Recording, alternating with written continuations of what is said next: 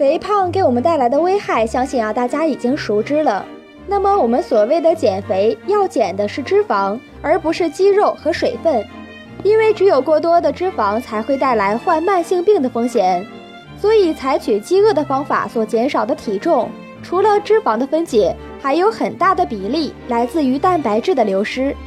也有人问，为什么我们在运动后体重不降，反而增加了呢？其实，对于那些身材本来比较匀称的人来说，运动后虽然消耗了一定的脂肪，但是运动也让肌肉细胞增加，而肌肉的比重呢大于脂肪的比重，尤其在运动初期，这种体重增加的情况会比较明显。当运动了一段时间后，随着减肥者分解脂肪的能力进一步加强，体重下降的速度还是会相对加快的。